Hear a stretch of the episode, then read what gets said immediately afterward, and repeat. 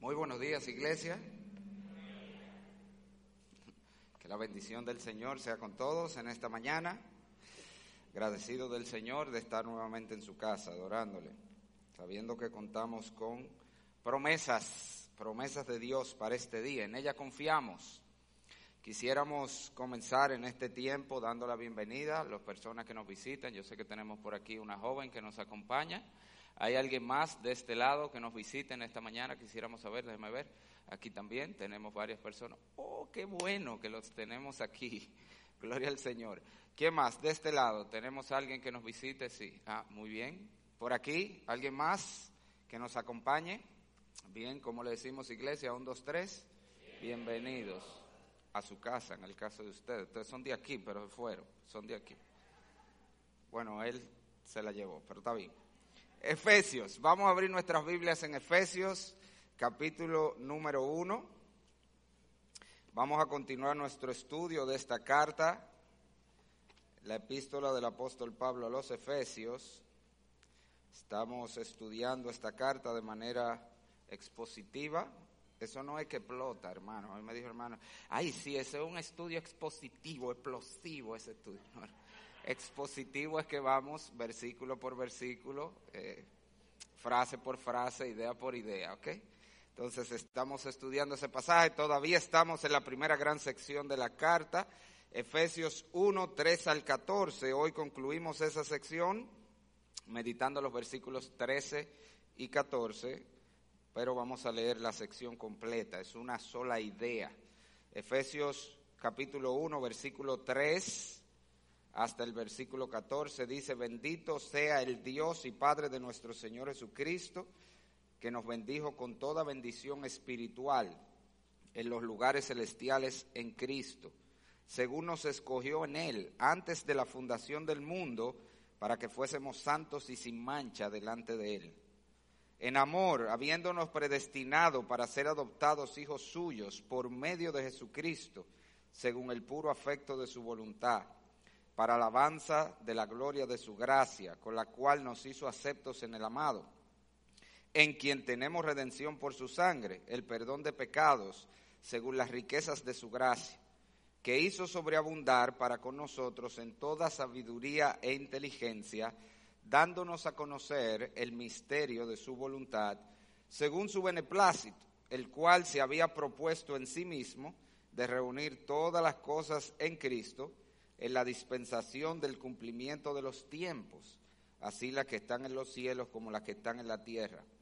En él asimismo tuvimos herencia, habiendo sido predestinados conforme al propósito del que hace todas las cosas según el designio de su voluntad, a fin de que seamos para alabanza de su gloria, nosotros los que primeramente esperábamos en Cristo. Aquí viene nuestro texto para hoy. En él también vosotros habiendo oído la palabra de verdad, el evangelio de vuestra salvación, y habiendo creído en él, fuisteis sellados con el Espíritu Santo de la promesa, que es las arras de nuestra herencia hasta la redención de la posesión adquirida para alabanza de su gloria. Padre bueno, Señor, con tu palabra tú formaste todo lo que hiciste, con tu palabra tú das vida, con tu palabra tú sostienes todas las cosas, Señor. Y es por eso que nosotros nos acercamos con gozo a tu palabra en esta mañana, sabiendo que tu palabra escrita tiene el mismo poder que cuando tú la pronuncias. Padre, y queremos, deseamos, anhelamos, te rogamos en esta mañana que tú manifiestes ese poder en medio nuestro, en la medida que nos exponemos al mensaje que tú tienes para nosotros hoy. Habla cada corazón en esta mañana confróntanos, anímanos, levántanos, fortalécenos. Haz, Señor, la obra según la necesidad de cada uno, pero que todos salgamos de este lugar conscientes de que tú nos has hablado. Señor, haz esas cosas que ningún hombre puede hacer. Te lo rogamos en el nombre de Jesús. Amén. Yo no sé qué tanto usted conoce sobre el fútbol americano. Ese es un deporte que se trata, bueno, como la mayoría de los deportes, de llevar un balón desde un lugar hasta la meta de anotación del equipo contrario, pero en este caso particular el balón se lleva en las manos, ¿verdad? El corredor, generalmente el quarterback toma el balón, se lo pasa al running back que va corriendo con él hasta la meta de anotación. Y hay algo muy característico que suele pasar siempre que se anota. Yo le voy a poner aquí un videito que les busqué de unos 30 segundos para que usted vea más o menos de qué trata el juego. El videito tiene al final una repetición con un close-up de lo que pasa al final, que es lo que yo quiero que veamos. Miren aquí. Ahí va, le pasó el balón al running back y él va corriendo. No sé si usted vio que él pasó entre varios jugadores y ahora lo van persiguiendo y llegó a la meta. Touchdown, eso es una anotación. Ahora miren aquí un acercamiento a lo que pasa cuando anota. Eso es clásico en ese deporte. Miren ahí cómo él va celebrando, va festejando. Mírame aquí, ¡Woo! todo el mundo celebra y hace eso. ¿Por qué he empezado hablando de esto? Porque increíblemente así es como muchos piensan que funciona la salvación. Creen que Dios nos salvó, nos pasó el balón de la salvación a nosotros, y ahora nos, toca a nosotros salir corriendo por el campo, evadiendo todos los obstáculos para llegar a la meta y hacer touchdown, llegué. El problema es que si fuese así como funcionara, ¿quiénes serían los que harían el bailecito final? Y a los que cargarían, y a los que levantarían las manos, seríamos nosotros. La gloria nos la llevaríamos nosotros. Pero como nosotros hemos visto, Dios ha diseñado un plan de salvación en el que toda la gloria pertenece a Él. Y esa es la razón por la que Dios no ha dejado, escúcheme bien, nada, ningún aspecto de nuestra salvación en nuestras manos. Sí, hay aspectos de nuestra salvación en los cuales nosotros intervenimos y tenemos participación, especialmente en lo que tiene que ver con la santificación, y hemos hablado de eso en otras oportunidades, pero la realidad es que la salvación es de principio a fin una obra de Dios. Él la planificó, Él la consumó y Él se asegurará que nosotros recibamos esa salvación. Y es precisamente sobre eso que el apóstol Pablo nos presenta o nos habla en este pasaje que nos toca considerar hoy. Si nosotros otra vez tomamos esa analogía del fútbol americano para hablar de la salvación, nosotros no somos el corredor que va con el balón. ¿Quiénes somos nosotros en esa analogía? El balón. Nosotros somos el balón y Dios va con el balón en la mano asegurándose que ese balón llegue a la línea de anotación. Y eso es lo que Pablo nos presenta específicamente en los versículos 13 y 14 que nos toca considerar hoy. Recuerde, estoy recapitulando lo que hemos visto hasta aquí, todo este pasaje, desde el versículo 3 hasta el versículo 14, como les dije, es una sola idea. Pablo nos viene presentando las bendiciones de la salvación. Son las bendiciones que hemos recibido en Cristo, pero específicamente las bendiciones de la salvación. Y como hemos visto otras veces, es un pasaje trinitario. Pablo nos deja ver que las tres personas de la Trinidad están envueltas en nuestra salvación, cada una con un énfasis en un área particular. Vimos que los versículos 4 al 6, el énfasis está en la obra del Padre que es la obra de planificación de la salvación. Ahí nos dicen, esos versículos 4 6, que el Padre nos escogió para ser santos y sin mancha y nos predestinó para ser adoptados hijos suyos. Esa es la obra de planificación. Luego en los versículos 7 al 12 se enfoca principalmente en la obra del Hijo, quien consuma o ejecuta la salvación. Él es el redentor, Él fue que dio su sangre, que murió para el perdón de nuestros pecados y compró de esa manera todos los beneficios de la salvación que nosotros recibimos. Y ahora entonces, en los versículos 13 y 14, el apóstol Pablo nos presenta lo que es la obra del Espíritu Santo. El Espíritu es el encargado no solo de aplicar la salvación en el sentido de capacitarnos para recibirla, sino que es también el responsable de asegurarse que nosotros lleguemos a esa gloria eterna y que recibamos la herencia gloriosa. Fíjese que en el texto anterior versículos 11 y 12, nosotros hablamos de que Dios nos ha dado una herencia y hablamos de todo lo que esa herencia conlleva. Bueno, ahora Pablo nos dice en el versículo 13 al 14 que todos los herederos de Dios recibirán su herencia. porque Porque el Espíritu Santo se va a asegurar que todos nosotros lleguemos a recibir la herencia que Dios tiene preparada. Así que otra vez, y sin ánimo de extender demasiado la analogía del fútbol americano y dañarla, si nosotros lo comparamos, la salvación, con, una jugada del fútbol americano, podemos decir que el padre es el coach que diseñó la jugada, se reunió con el equipo y le dijo, así que lo vamos a hacer, este va a hacer esto, este se va a poner aquí. El hijo, el Señor Jesucristo, es el quarterback, es el que toma el balón del equipo contrario y lo pasa, el balón somos nosotros, entonces al running back, que es el Espíritu Santo, que es el responsable de correr a través del campo con ese balón y llegar a la meta y asegurarse que todos aquellos que Dios escogió y a los cuales el Hijo perdonó su pecado en la cruz, todos lleguen. Entonces, en resumen, la bendición que el pasaje nos presenta, o la última de las bendiciones de la salvación que Pablo nos presenta aquí, que corona de hecho todas estas bendiciones, es la seguridad.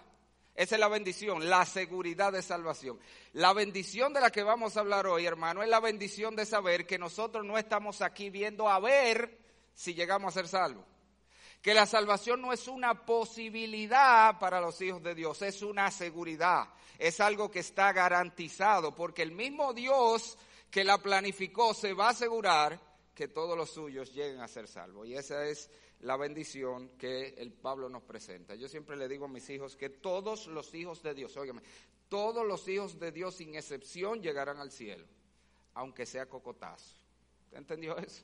Dios nos va a llevar al cielo, algunos nos va a llevar por la oreja, sí, eh, que camine muchacho, no te estoy diciendo, o a cocotazo, que pero ¿para dónde que tú vas? Muchacho, pero todos los hijos de Dios sin excepción llegaremos. Y si usted se encuentra asombroso, eso que le estoy diciendo, que Dios no puede llevar aunque sea cocotazo por las orejas, sino pregúntele a los corintios. Usted sabe lo que dice que pasaba en los corintios, ¿verdad? Que había enfermos y debilitados y muchos duermen. ¿Y por qué era? Dice él, para que no fuesen condenados con el mundo.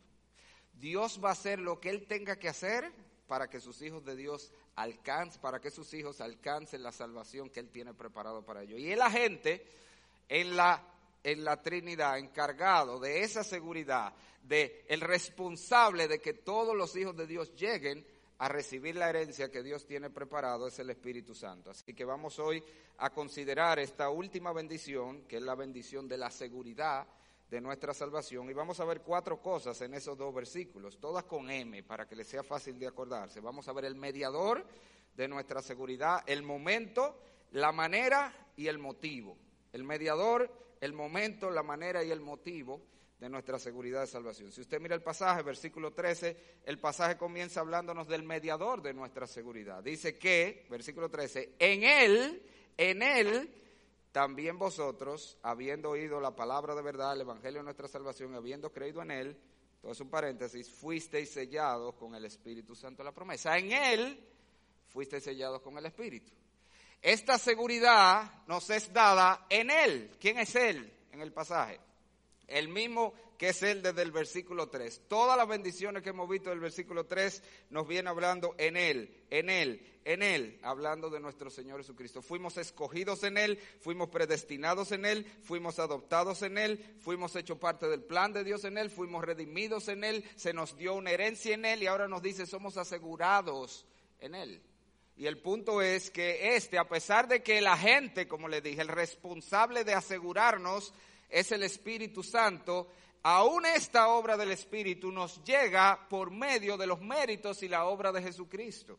Es porque Jesucristo murió en la cruz por nuestro pecado, para nuestra santificación, que el Espíritu nos va a guardar, para que todos aquellos por los que Cristo murió y cuyos pecados fueron perdonados en la cruz del Calvario, o en el momento que creyeron, ¿verdad? En base a la, obra de Cristo en la cruz, todos esos van a llegar.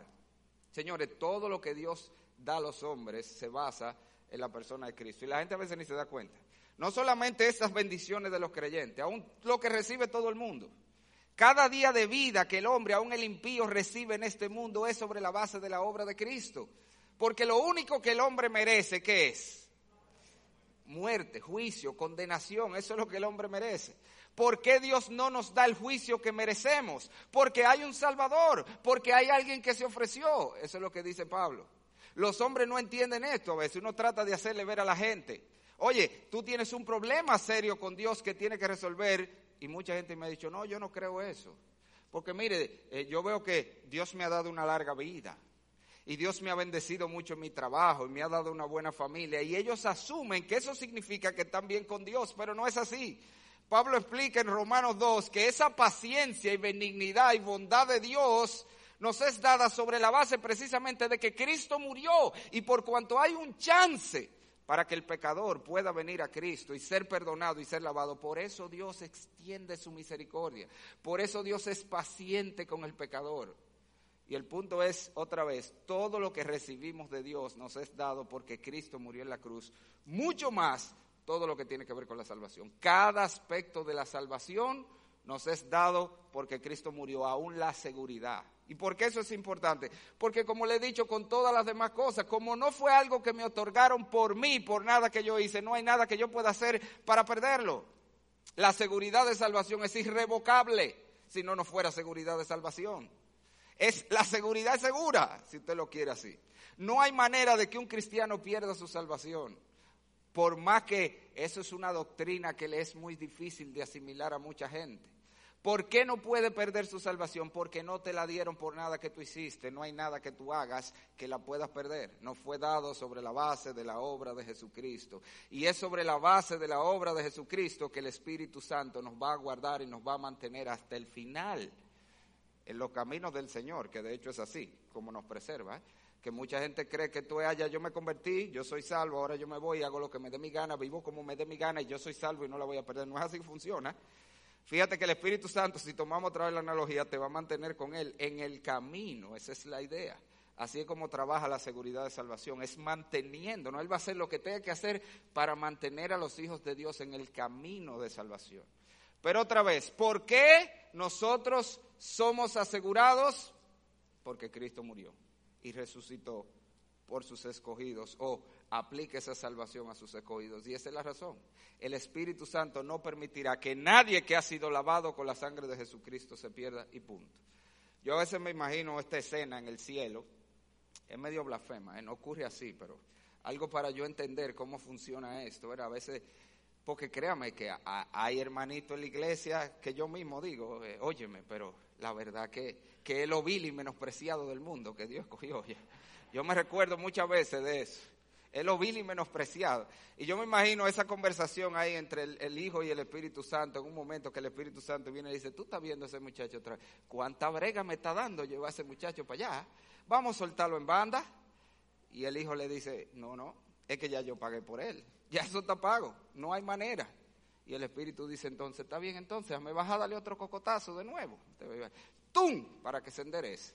Pero la idea es, Cristo, como todas las demás bendiciones, Cristo es el mediador de nuestra seguridad. Ahora, si mira el pasaje otra vez, el versículo 13 no solo nos presenta el mediador de nuestra seguridad, sino el momento. ¿Cuándo nosotros somos asegurados? Y el texto es claro, es en el mismo momento que ponemos nuestra fe en Cristo. En Él también vosotros, habiendo oído la palabra de verdad, el Evangelio de vuestra salvación, y habiendo creído en Él, fuisteis sellados con el Espíritu Santo de la promesa.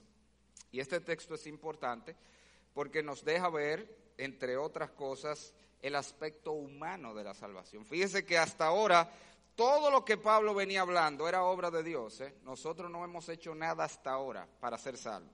El Padre nos escogió, el Hijo nos redimió, Dios hizo un plan y nos lo hizo llegar, nos dio la capacidad para nosotros responder a Él, nos hizo parte de su herencia. Todo es una obra de Dios. Pero aquí se nos deja ver el aspecto humano de la salvación. En la Biblia siempre vemos esto, la, todas las cosas desde la perspectiva de Dios, desde la perspectiva humana. Aquí está lo que le toca al hombre si así lo quiere hacer. Lo único que le toca al hombre hacer es la salvación. Todo lo demás lo hizo Dios o lo hará Dios o lo está haciendo Dios. ¿Qué le toca al hombre? Bueno, por un lado, al hombre le toca exponerse a la palabra de salvación. Dice ahí que en él también vosotros habiendo oído la palabra de verdad. El hombre va a ser salvo por la exposición al Evangelio. La salvación viene por el oír y el oír por la palabra de Dios. Eso es lo que la Biblia enseña. Si alguien va a ser salvo, va a ser salvo porque se expuso al mensaje del Evangelio. Este es el instrumento que Dios usa, que el Espíritu Santo usa, de hecho, para abrir el corazón de los hombres y traerlo a esta salvación. ¿Y por qué eso es relevante? Bueno, porque yo me topo con frecuencia con gente que uno le predica el Evangelio y cuando tú le estás predicando y tú le dices, pero tú quieres recibir a Cristo, y tú dices, no, eh, yo estoy esperando que el Señor me llame, pero en su casa yo digo, pero es por teléfono que te va a llamar. Porque si tú no te expones a la palabra de Dios, si tú nunca vas a la iglesia, si tú nunca oyes mensajes, si tú nunca te estás exponiendo al mensaje de Dios, ¿por dónde que te va a llamar? Le diste el número de teléfono para que te llame. Está esperando que por ahí. O un email que te va a mandar. No. Si Dios te va a llamar, mi amigo, te va a llamar por la palabra. Eso significa que si a ti de verdad te interesa ser salvo, por lo menos que tú puedas hacer lo más elemental, asegúrate de estar sentado cada vez que la predicación se está predicando. Pero eso también tiene una aplicación para nosotros los padres, amados. Porque a veces nosotros estamos confiando en que nuestros hijos van a ser salvos por default. De hecho, hay quienes hablan de una supuesta promesa y que no está en la Biblia. Ah, no, Pablo le dijo al carcelero, cree y será, cree en el Señor Jesucristo y serás salvo tú y tu casa. Sí, Pablo, el mismo Pablo fue que escribió el epístola a los Corintios a la mujer, ¿qué sabes tú si quizás harás salvo a tu marido? O sea que no hay tal cosa como una promesa de que porque tú te convertiste, esto por default todo van a caer, no te preocupes por eso, no. De hecho, cuando usted toma la historia del carcelero, lea que él llevó a Pablo a su casa, le predicó a toda su casa y toda su casa creyó. ¿Y qué es lo que quiere decir eso? Si tus hijos van a ser salvos, van a ser salvos porque se van a exponer al Evangelio. Esto es lo que Dios va a usar. Por eso nosotros como padres tenemos esa responsabilidad de asegurarnos que mientras nuestros hijos estén bajo nuestra autoridad, porque llegará el momento donde ya tú no, no están bajo tu autoridad, donde ya son independientes. Pero mientras tus hijos estén bajo tu autoridad, y si tú no me has entendido, eso no es cuando cumple 18 años. No, porque es que ya él cumplió 18 años un adulto. Ah, un adulto. Se mantiene ya. Yo le mandé una cosita a los jóvenes, un meme de eso que anda por ahí, que dice, vamos joven, esta es tu oportunidad, estás cansado de los boches de tu padre, estás cansado de que te diga qué hacer, libérate, independízate, vete de tu casa, consigue un trabajo, paga toda tu cuenta, compra toda tu comida, paga tu transporte y serás libre. Eso es lo que usted quiere. Él no, él tiene 18, se mantiene. No se mantiene, vive en tu casa. Tú le das la comida, le pagas el techo en que vive, pues tiene que estar sujeto a ti. Tiene que estar sujeto. Y dentro de esa sujeción, aprovecha esa sujeción para asegurarte que tus hijos estén aquí oyendo la palabra. Si tus hijos viven bajo tu techo, tú debes asegurarte que estén aquí oyendo la palabra, porque si van a ser salvos, van a ser salvos porque se expusieron a la palabra de Dios. No hay otro método, no se va a salvar de otra manera. ¿Usted me entiende? Esa es, es parte de la responsabilidad humana, exponerse a la palabra y la otra, por supuesto, es responder a esa palabra en arrepentimiento y fe, que es lo que Pablo nos dice aquí. En él también vosotros, habiendo oído la palabra de verdad, el evangelio de vuestra salvación y habiendo creído en él. Aquí está la parte humana de responder a ese evangelio. No basta con que simplemente yo voy a la iglesia todos los domingos y oigo el mensaje. Yo tengo que responder al llamado de Dios. Es verdad, y eso lo hablamos en un mensaje anterior. Hay una obra previa de Dios aún en eso. Dios tiene que capacitarnos, Dios tiene que abrir el corazón del hombre para que entienda y para que pueda responder al Evangelio. Todo eso lo vimos antes. Sin embargo, el hombre tiene que responder. Dios no cree por ti, Dios nos capacita para creer, pero al final el hombre es que tiene que responder en arrepentimiento y fe. El hombre es que tiene que confiar en Cristo. Obviamente, otra vez, el Espíritu va a hacer una obra, pero cuando el Espíritu hace esa obra de convicción, de pecado, justicia y juicio, la respuesta humana debe ser responder, clamando a Cristo como Señor y Salvador. Y es en ese momento, dice el apóstol Pablo, cuando el hombre en arrepentimiento y fe, habiéndose expuesto al Evangelio, responde, habiendo creído en Él, en nuestro, en nuestro Señor Jesucristo, dice, fuisteis sellados con el Espíritu Santo de la promesa. Y es muy importante y relevante ver esto. ¿En qué momento, otra vez, fue que fue sellado con el Espíritu Santo? En el momento que oyó y respondió, creyó. Esto no es una segunda bendición. Por ahí quienes hablan de que la, recibir el Espíritu y el Espíritu en el hombre, es una segunda bendición que hay que buscarla después. Incluso te hablan de que ya él se convirtió, pero todavía no tiene el Espíritu. Tú Hay que hacer un ayuno para que reciba el Espíritu. Hay que ir a orar por él. Hay que imponerle las manos para que reciba. Hay que, hay que picharle el Espíritu. Algunos lo pichan por ahí, algunos predicadores. No, eso no es lo que enseña la Biblia. La Biblia está diciendo que el hombre recibe el Espíritu en el mismo momento que cree en Cristo, en ese mismo momento. Desde ese momento que se le aplicó la salvación, que la sangre de Cristo fue aplicada, que sus pecados fueron perdonados, de ese momento es sellado con el Espíritu Santo. No se necesita nada más después, no hay que esperar ningún tiempo más ni hacer nada más. Y ahí es donde quizá algunos están pensando, porque es el argumento que me dice, ah, pero usted no ha leído el libro de los hechos entonces. Porque en el libro de los hechos hubo muchos casos donde los apóstoles tuvieron que venir a imponer las manos para que recibieran el Espíritu y cosas como esa. Y eso, e, e, eso simplemente se trata de no entender cómo funciona la palabra de Dios. El libro de los Hechos, primero es un libro de transición, es un periodo de transición. Se está haciendo una transición entre los dos testamentos y por lo tanto hay muchas cosas ahí especiales en ese libro, muchísimas. Eso es lo primero que usted tiene que entender, que el libro de los Hechos registra un periodo de transición, no es el periodo de la iglesia establecida como tal, ¿ok? Se está estableciendo. Pero lo segundo es que el libro de los Hechos es un libro histórico. Y como libro histórico es un libro descriptivo, no normativo. ¿Qué significa eso? Está allí para decirnos cómo pasaron las cosas, no necesariamente cómo tienen que ser en todos los casos o, cómo debe ser en la generalidad de los casos. Eso como que usted diga que porque yo le caiga, le dé siete vueltas a un edificio y grite, tiene que caerse. Por eso fue lo que pasó en los muros de Jericó, eso no fue lo que pasó. Ah, pues entonces siempre que yo le dé siete vueltas a un muro y grite se va a caer. No, eso es descriptivo, me está diciendo algo que pasó así en un momento. Los libros normativos del Nuevo Testamento son las cartas. Esos son los que están allí para decirnos así es como va la cosa. Y es aquí que Pablo nos está diciendo que como va es que en el mismo momento que una persona cree debe ser sellado. De hecho, aún en el libro de los Hechos nosotros vemos evidencia de eso. Cuando Pablo llega a Éfeso, lo primero que él le pregunta, ¿recibisteis el Espíritu Santo cuando creísteis? Esa fue la pregunta, lo mismo que está diciendo aquí. Y, es, y fíjese que ellos no lo habían recibido pero porque hay una serie de situaciones que hay que conocer del contexto. La idea es que estos hermanos ni siquiera habían oído el mensaje apostólico, ellos habían oído de Juan. Eran cristianos en el Mesías, pero ni siquiera habían oído el, mensaje apostólico. Y, el Nuevo Testamento, todos esos casos que usted ve que hubo que imponer la mano, era para seguir la secuencia apostólica.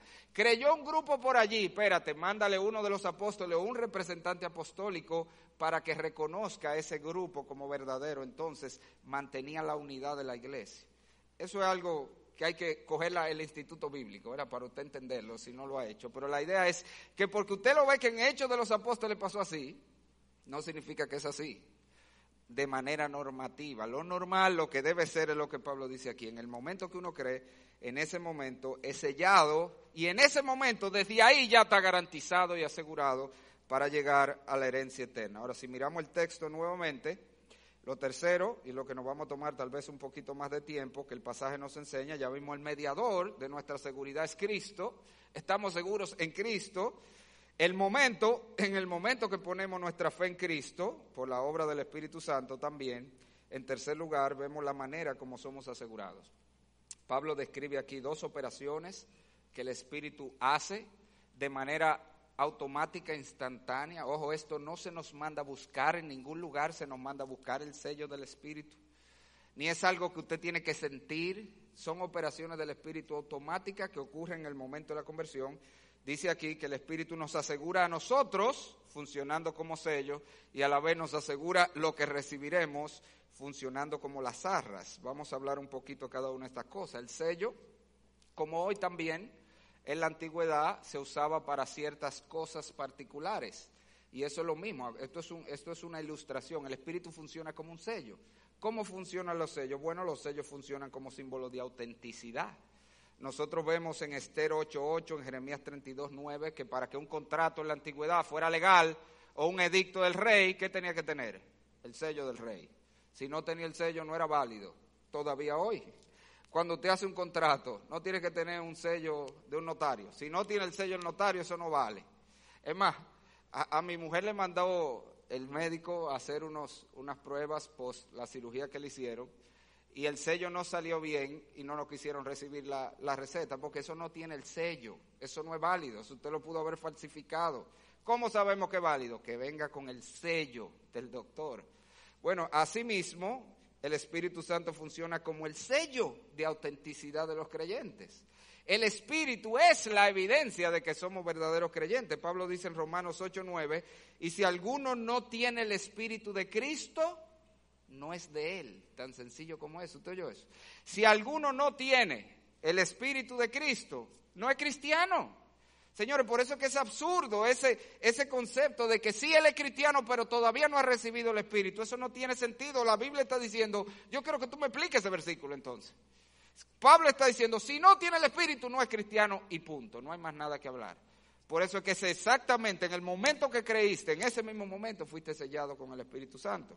Él ratifica que somos genuinos creyentes, esa es la idea. En segundo lugar, el sello era usado como un símbolo de posesión. Todavía hoy lo usamos así. En Cantar de los Cantares dice, ponme como un sello sobre tu corazón, como una marca sobre tu brazo. ¿Cómo usamos eso hoy? El marcar para que se vea que eso es mío. ¿De qué manera? Hay una clásica en los campos, en los campos, ¿qué se hace? Las redes, ¿verdad? La marcan. Te ve que tienen una marca por aquí. ¿Qué dice de quién es? Los libros, la gente le pone una marca.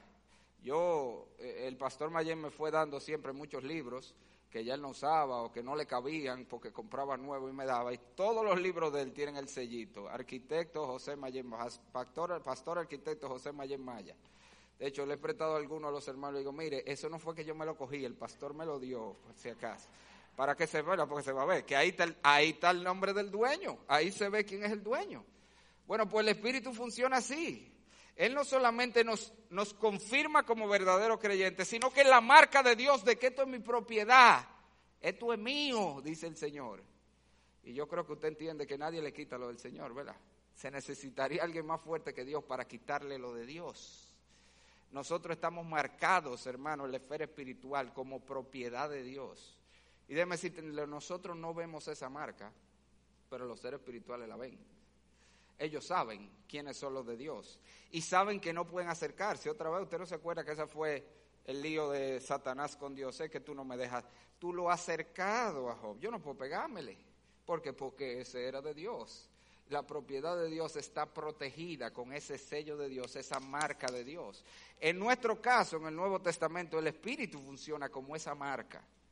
Y óigame, créame, yo he hablado con gente que se ha convertido desde de, del ocultismo y cosas de esas, ellos dicen que eso, esa gente saben de eso. Ellos saben cuando alguien es de Dios y no se puede meter con ellos. O sea, le estoy diciendo a una persona que era brujo antes de convertirse y él me dice que él sabía que había gente que cuando él la veía, él decía, con ese yo no puedo meterme. Y gente iba que mira, para que me le haga un trabajo, usted ve los famosos trabajos que hace. Y él decía, no, a ese yo no puedo hacerle nada. ¿Por qué? Porque tenía, tiene el sello de que pertenece a Dios. Estamos protegidos con ese sello, que de hecho es lo tercero para lo que servía el sello, como símbolo de autoridad para proteger algo, precisamente de que nadie menos, o, a menos que sea más fuerte, más grande que esa persona pueda tocarlo o cambiarlo. Por eso es que usted vio que cuando Cristo muere y lo ponen en la tumba, dice que los sacerdotes pusieron el sello del César en la tumba. ¿Y cuál era la idea? Nadie con menos autoridad que el César, o, con menos autoridad, puede quitar ese sello y abrir esa tumba. Que de hecho la abrió el único que tenía más autoridad que el César en ese tiempo. ¿Quién fue que la abrió? Dios. Dios le dijo que ya tu sellito para mí no es nada. Y la abrió. Pero de igual manera, ese sello Dice la Biblia, el sello de Dios es lo que será puesto sobre el abismo cuando Satanás sea echado antes del milenio, Apocalipsis 20. Satanás será encerrado en el abismo y Dios pondrá el sello y no podrá salir por mil años. ¿Por qué? Porque si Dios puso un sello y dijo, ah, de ahí usted no pasa, de ahí usted no pasa.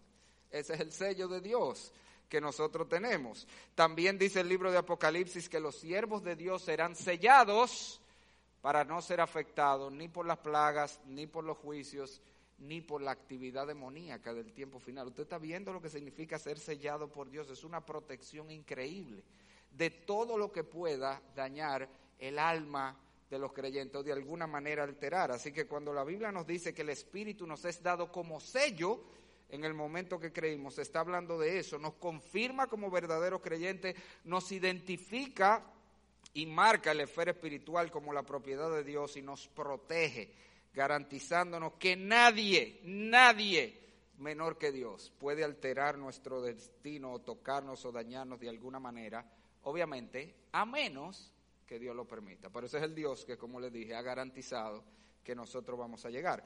Pero el, el, Espíritu no solamente funciona como sello en nosotros protegiéndonos a nosotros para que lleguemos, el Espíritu también funciona, dice el pasaje, como las arras.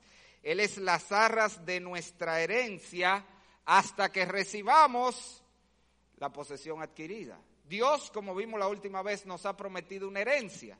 Bueno, el Espíritu es las arras de esa herencia, es la garantía de esa herencia, es de hecho el adelanto de esa herencia. Eso es importante. Nosotros hoy no entendemos bien el concepto de las arras porque la usamos diferente.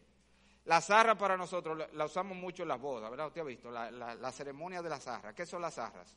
Trece moneditas simbólicas, simbólicas de que el marido se compromete a sostener económicamente a la esposa. Para nosotros las arras son un símbolo, son trece moneditas que no tienen ningún valor real importante, pero no era así como funcionaba las arras en la antigüedad.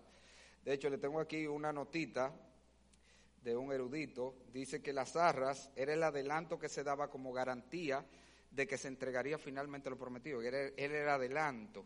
Era una gran parte del pago dada por adelantada como seguridad de que el total sería pagado después. Generalmente era entre un 10 a un 50% de las propiedades del que daba esas arras. Es decir, no es como hoy que el individuo va y pide matrimonio y ya, ¿verdad? Si acaso a lo mucho le da un anillo, a veces medio falsificado, a, la novia. No, no, no. En ese tiempo él tenía que ir y soltar un billete y dar esa zarra, oiga, que era del 10 al 50% de todo lo que él tenía. Digo, hoy para un muchacho es fácil, porque él va a dar el 10%, del 50% de lo que tiene, 200 pesos.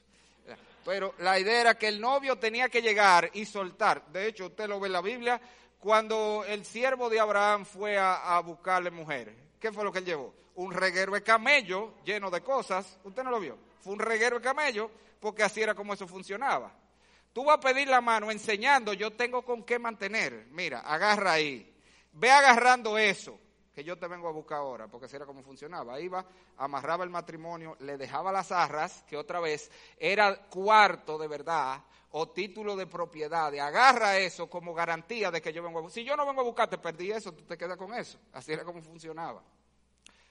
Por cierto, la chica, ¿no le gustaría que fuera así que funcionara ahora también? Que te pida matrimonio entregándote la llave del carro y de la casa en que van a vivir. Toma. Esa era la idea, más o menos cómo funcionaba. Pero el punto es otra vez, y esto es lo grandioso, Dios hizo eso, lo que está diciendo. Dios nos dio un adelanto de lo que recibiremos. Y no un ching, una gran parte, Señor, esto es casi blasfemo. Si no fuera porque Dios mismo que lo dijo. La parte que Dios nos dio, lo que recibiremos es Dios mismo, fue el Espíritu Santo. Dios nos dio una persona de la Trinidad diciendo, ve agarrando esa que tú vas a estar con la tres pronto. Eso es lo que nos está diciendo. El Espíritu Santo es ese adelanto, esa gran porción de lo que recibiremos en su totalidad, que como vimos la vez pasada, es Dios mismo y todo lo que Dios tiene preparado. Ahora hay un aspecto de eso de las arras que con frecuencia nosotros no consideramos. De hecho, le digo, me llamó la atención que vi un mensaje de Spurgeon precisamente enfocado así. Yo nunca había visto que alguien enfocara el asunto de las arras de esa manera. Y es que él decía, si las arras son un adelanto de lo que viene, eso significa que la vida cristiana debe ser un adelanto del cielo. ¿Usted lo había pensado? Debe ser un adelanto. Tener el Espíritu Santo debe mostrarse. Esa es la idea en la vida de una persona. ¿Cómo? Porque tenemos un adelanto de lo que el Señor nos ha prometido. ¿Qué nos ha prometido? Una paz increíble, perfecta. Bueno, no la tenemos perfecta ahora, pero la Biblia dice que podemos experimentar en este mundo una paz que sobrepasa todo entendimiento. Hay una paz que nada más los cristianos pueden experimentar, porque es parte de ese adelanto que Dios nos da. Hay un gozo inefable y glorioso, dice la Biblia, que es el adelanto del gozo perfecto que tendremos en el cielo, pero que solo los cristianos pueden experimentar aquí. De la misma manera, el cielo, la eternidad, nuestra herencia es vivir en santidad perfecta. Bueno, déjenme decirle, parte del adelanto es la vida santa, señores. Que hay gente que cree otra vez. Se jactan de una, bueno, de hecho vamos a hablar en el próximo mensaje, de hecho, se jactan de una salvación que no se le ve. Porque si tú eres salvo, si tienes el Espíritu Santo, debe. ¿Qué es lo que es? ¿Cómo que se llama otra vez? ¿El Espíritu qué? Santo. Entonces un tipo que vive como un hijo del diablo es cristiano. Y tiene el Espíritu qué otra vez? Santo por amor de Dios morando en ti. Debe verse santidad, debe verse la persecución de esa santidad, lo menos debe ver la batalla por la santidad. como decía Jerry Bridges, en pos de la santidad anda un cristiano. Y esas son las evidencias de cristianismo. Esas son las evidencias de tener el Espíritu. ¿eh? Que por ahí hay muchos que hablan de evidencia. ¿Cómo tú sabes que tiene el Espíritu? Porque habla en lengua, de verdad. Pero ni siquiera en el Nuevo Testamento dice que todo el mundo habla en lengua. Dice Pablo, a algunos es dado hablar en lengua y a otros es dado tal cosa. O sea que no es verdad que para tú saber que tiene el Espíritu tiene que hablar en lengua. O tiene que hacer alguna manifestación sobrenatural. Juan el Bautista, dice la Biblia, era lleno del Espíritu Santo desde el vientre de su madre. ¿Cuántas señales hizo Juan el Bautista? ¿O actividades sobrenaturales? Usted dirá, yo no sé, ¿no? La Biblia dice explícitamente ninguna. Juan nunca hizo señal. Así mismito textualmente, usted lo puede buscar después. El apóstol eh, Juan nos dice en Juan 10, 41 que Juan nunca tuvo una manifestación sobrenatural. Y sin embargo, fue lleno del Espíritu Santo del vientre de su madre. ¿Cómo se ve que tú tienes el Espíritu? ¿Cómo se ve que tú tienes el sello? Señor, es lo más elemental, por el fruto del Espíritu. ¿Y cuál es el fruto del Espíritu? Amor, que es la santidad, gozo, paz, paciencia, benignidad, bondad, fe, mansedumbre, templanza. Así que tú sabes que tiene el sello. Esas cosas se ven en tu vida. Vas creciendo en ella, porque no es que ya nos convertimos automáticamente, no, pero Vamos creciendo en esa cosa. Ese es el sello, esa es la evidencia, esas es las arras. Tenemos ese adelanto de lo que llegaremos a ser y lo que llegaremos a poseer. El fruto del Espíritu en nosotros es esa evidencia de que tenemos el Espíritu. Finalmente, si usted mira el pasaje, vimos el mediador, es Cristo, el momento cuando pusimos nuestra fe en Él, la manera, nos sella y funciona como el adelanto de lo que recibiremos. De esa manera nos guarda a nosotros y nos garantiza que recibiremos la totalidad de lo que Él nos ha prometido. Finalmente, vemos en el pasaje el motivo de nuestra seguridad. Mira el final del versículo 14, que es las arras de nuestra herencia hasta la redención de la posesión adquirida, agárralo aquí, para alabanza de su gloria. Y de eso hablamos ya en la introducción. ¿Por qué es así? ¿Por qué el Señor no nos dio la salvación y nos dijo, ya, te salvé, asegúrate que tú vas a llegar? Bueno, para empezar, si lo hiciera así, yo creo que la mayoría no llegaríamos. ¿Usted está consciente? Quedaríamos en el camino. En el primer bache ahí caemos y no nos levantamos más. O sea que si Él no nos lleva, no llegamos. Pero la razón principal, Pablo la está diciendo aquí. Y se la dije al principio. Si soy yo el que me aseguré atento a mí que yo voy a llegar, entonces ¿quién se lleva la gloria al final? Porque llegué. ¿Quién es que va a hacer el bailecito? ¿Quién es que va a hacer el touchdown y lo van a levantar los otros compañeros? A mí que me van a levantar. No, no, pero Dios ha diseñado la salvación de tal manera que toda la gloria pertenece a Él. Así que Él nos asegura precisamente para Él llevarse la gloria. Y lo que nosotros haremos por la eternidad es alabar la gloria de la gracia de ese Dios en todas las maneras como obró para salvarnos. Alabaremos al Padre por habernos escogido y predestinado. Alabaremos al Hijo por habernos redimido. Y alabaremos al Espíritu por habernos asegurado y guardado hasta el fin. Y eso es lo que este pasaje nos muestra. Si usted se fija otra vez, yo le dije que la división de este texto es 3 al 6, la obra del Padre, 7 al 12, la obra del Hijo, 13 y 14, la obra del Espíritu, y mire cómo termina cada uno. Versículo 6, al final de la obra del Padre, ¿para qué? Para alabanza de la gloria de su gracia. Versículo 12, al final de la obra del Hijo, ¿para qué? A fin de que seamos para alabanza de su gloria. Versículo 14, cuando hablamos de la obra del Espíritu asegurándonos, ¿para qué? Para alabanza de su gloria. Por la eternidad nosotros alabaremos al Dios trino, por la gracia que nos mostró y por todas las maneras que obró para salvarnos. Ahora, quiero tomarme unos minutos antes de cerrar, porque yo sé que este concepto de que Dios está buscando su gloria y todo lo hace para su gloria, a veces le dé tropiezo a mucha gente. Porque nosotros lo pensamos en términos humanos. A nadie le cae bien una gente que está ensimismada, ¿verdad? Centrada en sí misma.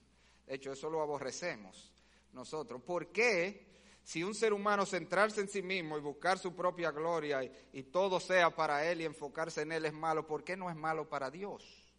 Bueno, yo te voy a dar algunas razones, tres razones específicamente. Primero, porque Dios es Dios.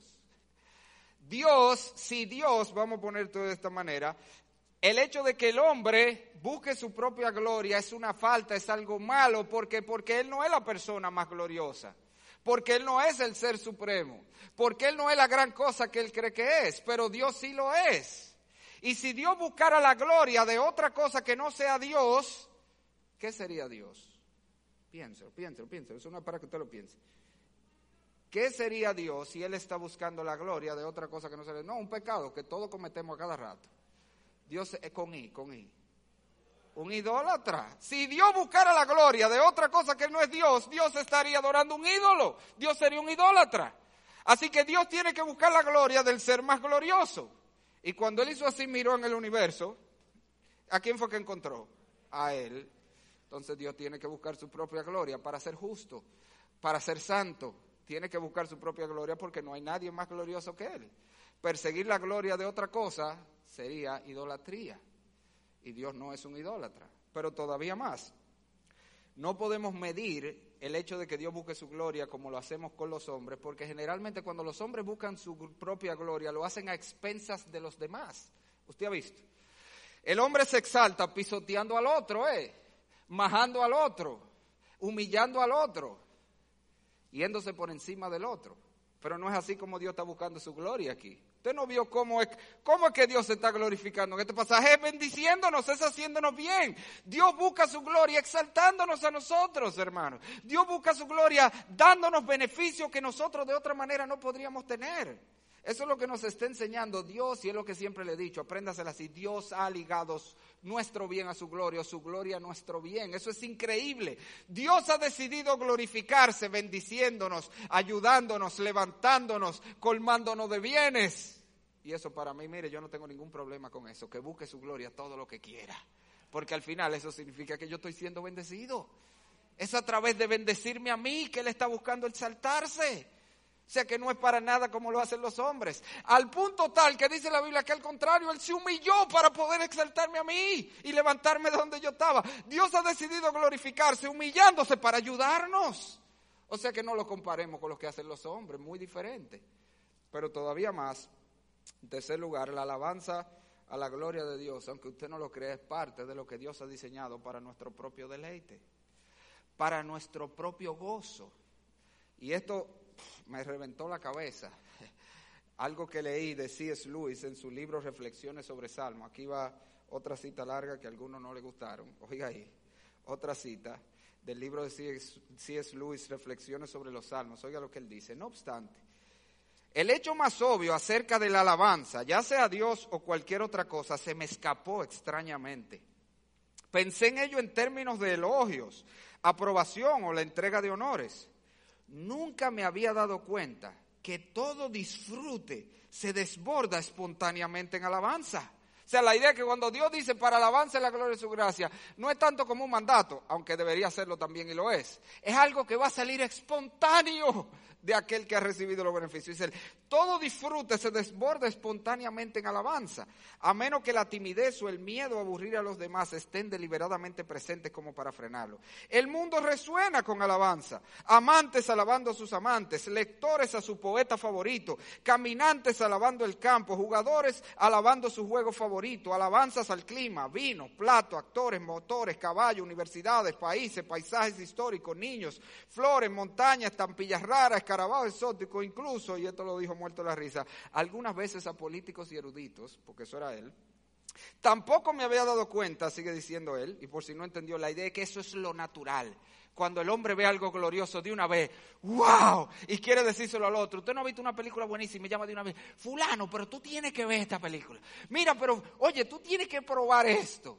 Eso es lo natural, él está diciendo. Pero oiga más, Dice, él tampoco me había dado cuenta de que así como los hombres alaban espontáneamente lo que valoran, también nos instan espontáneamente a que nos unamos a ello a alabarlo. No es encantadora, no fue glorioso, no te parece maravilloso. Los salmistas, al decir a todos que alaban a Dios, están haciendo lo que todos los hombres hacen cuando hablan de lo que les importa. Toda mi dificultad más general en cuanto a la alabanza a Dios dependía de mi absurda negación de lo supremamente valioso, de lo que nos deleitamos en hacer, de lo que en realidad no podemos evitar hacer, de todo lo demás que valoramos. Sigue diciendo él. Creo que nos gusta elogiar lo que disfrutamos, porque la alabanza, oiga esto, esto fue lo que me reventó la cabeza, porque la alabanza no solo expresa, sino que también completa el placer es el reconocimiento de su consumación. Es decir, cuando tú ves algo glorioso, cuando tú ves algo bueno, ese gozo no está completo hasta que tú puedes decirle a otro, ven a ver, mira esto. Y eso es lo que Dios está haciendo. Dios quiere que completemos nuestro gozo. Que cuando tú experimentes todas estas bendiciones y tú te sí, rebosando de la dicha, de saber que Dios te ha bendecido como te ha bendecido, tú puedas consumar ese gozo en alabanza a Él y diciéndole a otro, ven a ver el Dios grandioso que yo tengo. Así que por eso Dios nos manda y por eso Dios ha diseñado todo esto para alabanza de la gloria de su gracia. Aún en eso, Dios está pensando en nuestro gozo y en nuestro deleite eterno. Así que mis amados, en conclusión, esta es la última bendición, esta serie de bendiciones. ¿Y qué bendición? Es la bendición de saber que nadie te quita las demás bendiciones. Esa es la bendición. De que Dios mismo se va a asegurar, el mismo Dios que planificó tu salvación, se va a asegurar de que tú recibas lo que Él tiene preparado para ti. Si lo quiere como un merenguito por ahí, que Dios te tiene a ti lo tuyo, hermano. Y nadie te lo va a quitar. Nadie te lo va a quitar porque Dios mismo se va a asegurar de que tú recibas lo que Él ha preparado para ti. Eso, hermano, debe llenarnos de gozo. Dios nos va a proteger, Dios nos va a cuidar para que entremos en la gloria eterna. Y déjenme decirlo, nos va a cuidar hasta de nosotros mismos, como yo le dije ahorita. Usted sabe que el mayor enemigo tuyo para llegar al cielo no es el diablo, somos nosotros mismos, hermano. Nosotros mismos, nuestro corazón que tiende a irse por donde no es, pero gloria al Señor, que el Señor nos va a cuidar hasta de nosotros mismos para asegurarse que nosotros lleguemos. Ahora, eso no significa que nosotros vamos a vivir vidas descuidadas. Ah, no, Dios es que tiene que cuidarme y yo me voy a enfrentar. Sí, yo le he dicho a veces a mis hijos, los hijos de Dios todos van a llegar al cielo, pero Dios no te ha dicho que tú vas a llegar con tus dos piernas o tus dos brazos, o que vayas a morir en buena salud. En, Mucho de eso depende de lo que tú estás haciendo. Él te va a llevar, pero en gran medida cómo tú vas a llegar va a depender de ti, si tú te estás cuidando, si tú estás siendo precavido. Por eso que dice Pedro precisamente, sed sobrios y velad, porque vuestro adversario el diablo como león rugiente anda alrededor buscando a quien devorar. ¿Y por qué Pedro eso hace? Pedro, pero tú sabes que Dios no va a proteger, sí, Dios no va a proteger. Y Dios se va a asegurar que todo verdadero, oiga, verdadero hijo de Dios llegue. Pero en el proceso, el diablo puede hacerte mucho daño en esta vida. Si tú no te cuidas, si tú no tomas las medidas que debes tomar. Así que hagamos nuestra parte de perseguir a Dios, de buscar las cosas de Dios, de hacer lo que tenemos que hacer como pareja, como jóvenes, como hombres, como mujeres. Hagamos nuestra parte y después descansemos que estamos seguros en la mano de Dios. Amén y alguna una exhortación final a los que están aquí sin Cristo. Tú puedes tener esta seguridad si tú respondes en arrepentimiento y fe. Clama a Dios. Si no, pídele como aquel hombre, Señor, ayúdame incredulidad. Clama y dile, Señor, ayúdame a creer. Ábreme el corazón para yo poder responder a ti. Porque el que pide recibe y el que busca halla. Vamos a orar. Padre, gracias. Gracias por la seguridad que tenemos en Cristo. Gracias por tu Espíritu, Señor que ha venido a estar con nosotros y no nos dejará hasta la redención de la posesión adquirida. Gracias, Señor. Gracias por amarnos de la manera que nos ha amado. Ayúdanos, Señor, como es tu deseo con este pasaje, a experimentar, a sentir lo glorioso que es ser un hijo tuyo. A saber, Señor, que no hay nadie más bienaventurado en este mundo que tus hijos. No importa las cosas que tengamos que padecer. Cuánta gracia tú nos has dado. Permítenos vivir y sentirnos como esos hijos extraordinarios de un Dios extraordinario que somos. Padre, si hay alguien aquí sin Cristo, te rogamos también que tú lo traigas hoy en arrepentimiento y fe a esta gloriosa salvación. En el nombre de Jesús. Amén.